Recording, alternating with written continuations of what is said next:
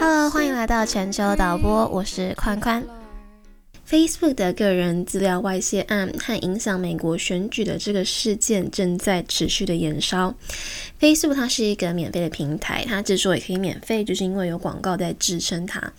脸书的创办人 Mark Zuckerberg 曾经说，他不曾把原始的数据卖给广告商，它其实是透过分析用户的个人讯息，然后分类，然后才让这个广告商精准的投放广告。准确的来讲，数据并不是隐私，隐私是对单体的个人用户，比方说十六岁的嗯 Amy，她非常喜欢健身，这是这个人的个人隐私。但是如果是某个地区的十六岁的用户，他很爱健身。这就不算隐私，这是一种数据。但是如果可以从数据当中去推算出 Amy 她很爱健身的话，这就是一种隐私的泄露。数据的滥用就会导致隐私的外泄。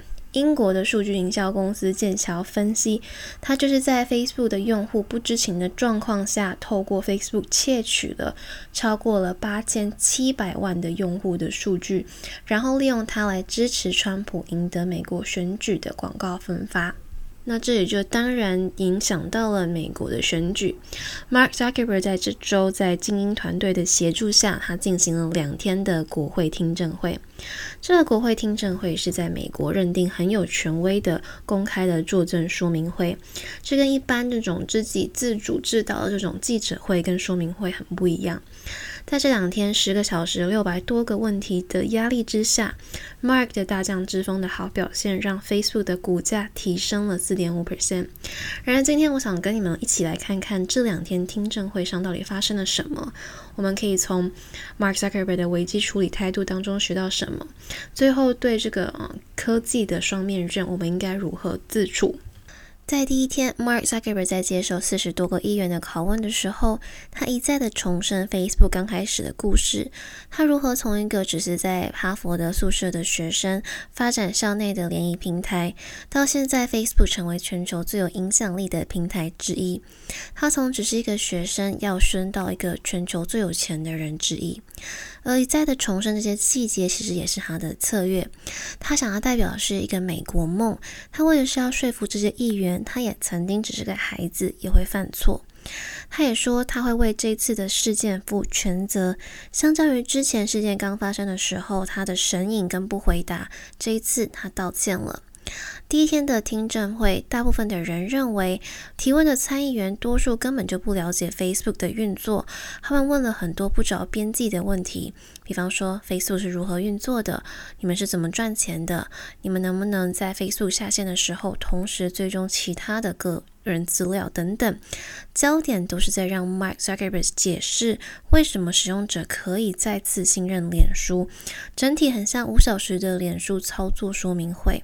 事实上，第一天的议员们，他们都不是真正的理解 Facebook 的问题所在，所以他们并没有提出可以改善的措施。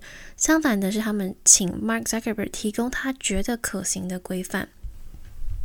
在公听会当中，Mark Zuckerberg 其实一再的重复一句话，就是我们已经有相关的措施了，用户他们一直都有掌握他们资料的权利。这句话其实是。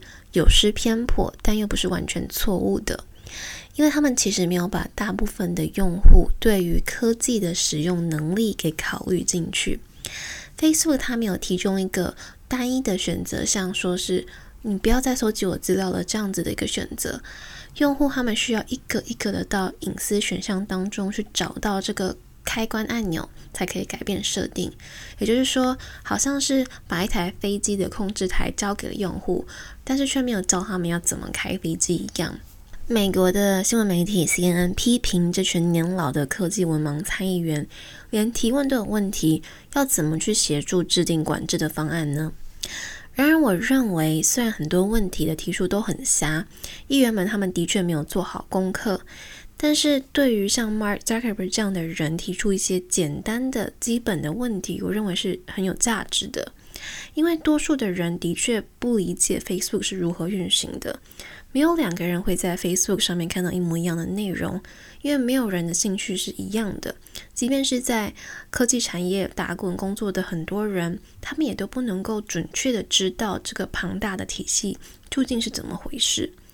就好像说，在二零零九年华尔街发生了金融危机的时候，当时在听证会上的参议员，他们也提出了很多疯狂的问题，因为这些议员的确是对金融产业的专业是不了解的，但是他们在这些问题的基本呃概念发生的这些问题点，他们理解了之后，他们理解到问题的所在，然后他们再把相关的问题交给专业的人员处理，在那之后，他们也成功了，有了相关的。啊，法律去管制科技产业的力量，它不会在听证会之后就被削弱。相反的，他们应该会变得更加强大。因此，如果有像这样更多的听证会是有必要的，我们能够透过讨论去更加理解这是怎么回事。在第二天的听证会上，气氛跟氛围就很不一样了。众议员他们提出的问题相对的专业很多，有很多尖锐的问题，像是如果 Facebook 它本身就不能控制资料被偷窃的话，那消费者要如何相信他们的资料不会外泄？相较于去问说 Facebook 它到底在二零一六年做了什么，有人问说 Facebook 它到底是什么？Facebook 它充斥着新闻，那它是一个新闻机构吗？Facebook 它可以在 Messenger 上面进行上网支付，那它是一个银行吗？在 Facebook 上面还有下广告，那它是一个广告公司吗？它到底是什么？Mark Zuckerberg 的回答是他定位 Facebook 就是一个科技的公司。其实这些提问者，他们想要透过这些问题去寻找一个可行的解决方案。如果它是一个新闻机构的话，那我们是不是可以用相关的新闻条款去约束它？如果你把它当成是一个银行的话，那是不是要有银行专有的准则去规范它？相较于第一天听证会上要求 Mark Zuckerberg 自己给一个方案，第二天他们不断的在提出意见。比方说，他们问题问说，Facebook 的最大竞争者是谁？这个问题其实带出了一个思考，就是说，是不是要让科技这个行业更有竞争感，而不是 Facebook 的单一市场垄断等等。透过这个问题，Facebook 它到底是什么？我意识到说，Facebook 它是一个比我们想象中更庞大的东西。其实相比这些国会的议员们，Mark Zuckerberg 其实拥有更大、更强的影响力。而这影响力不是在讲说可以让导弹爆发等等，而是因为 Facebook 它不仅仅控制了美国，它是一个跨国界的，可以掌控全世界的人的心理跟行为的东西。它影响的程度不仅仅只是让美国选举大翻转，它是打造了一个又一个的舒适圈的泡泡，让用户习惯被喂养，不再离开这个 Facebook 的这个平台。Facebook 它可以透过分析，它知道你的喜好，它可以不断的推送你喜欢的内容在你的舒适圈里面。人与人之间在时间的潜移默化之下，其实是建造了一个一个更高的高墙的。Facebook 虽然他声称他自己是客观没有立场的平台，但事实上真的是吗？在听证会上，一个共和党议员批评 Facebook 曾经给一对非裔的支持川普的姐妹花写一封信，说要移除他们的影片，因为涉及到安全问题。这个议员问说：一对非裔的姐妹支持川普，这样有错吗？Facebook 它一向被认为是一个偏左翼的平台。每次当有错误发生的时候，Facebook 就有相关的应应措施。但它真的能够做到完全的客观公正吗？当科技存在的时候，风险也无所不在。除了意识到道德的监管跟法律的条例是必要的之外，大数据的演算也必须根除演算法的偏见。我最后想说的是，易物而不被易于物，要随时保持清醒的独立思考，这或许是我们能够做到的。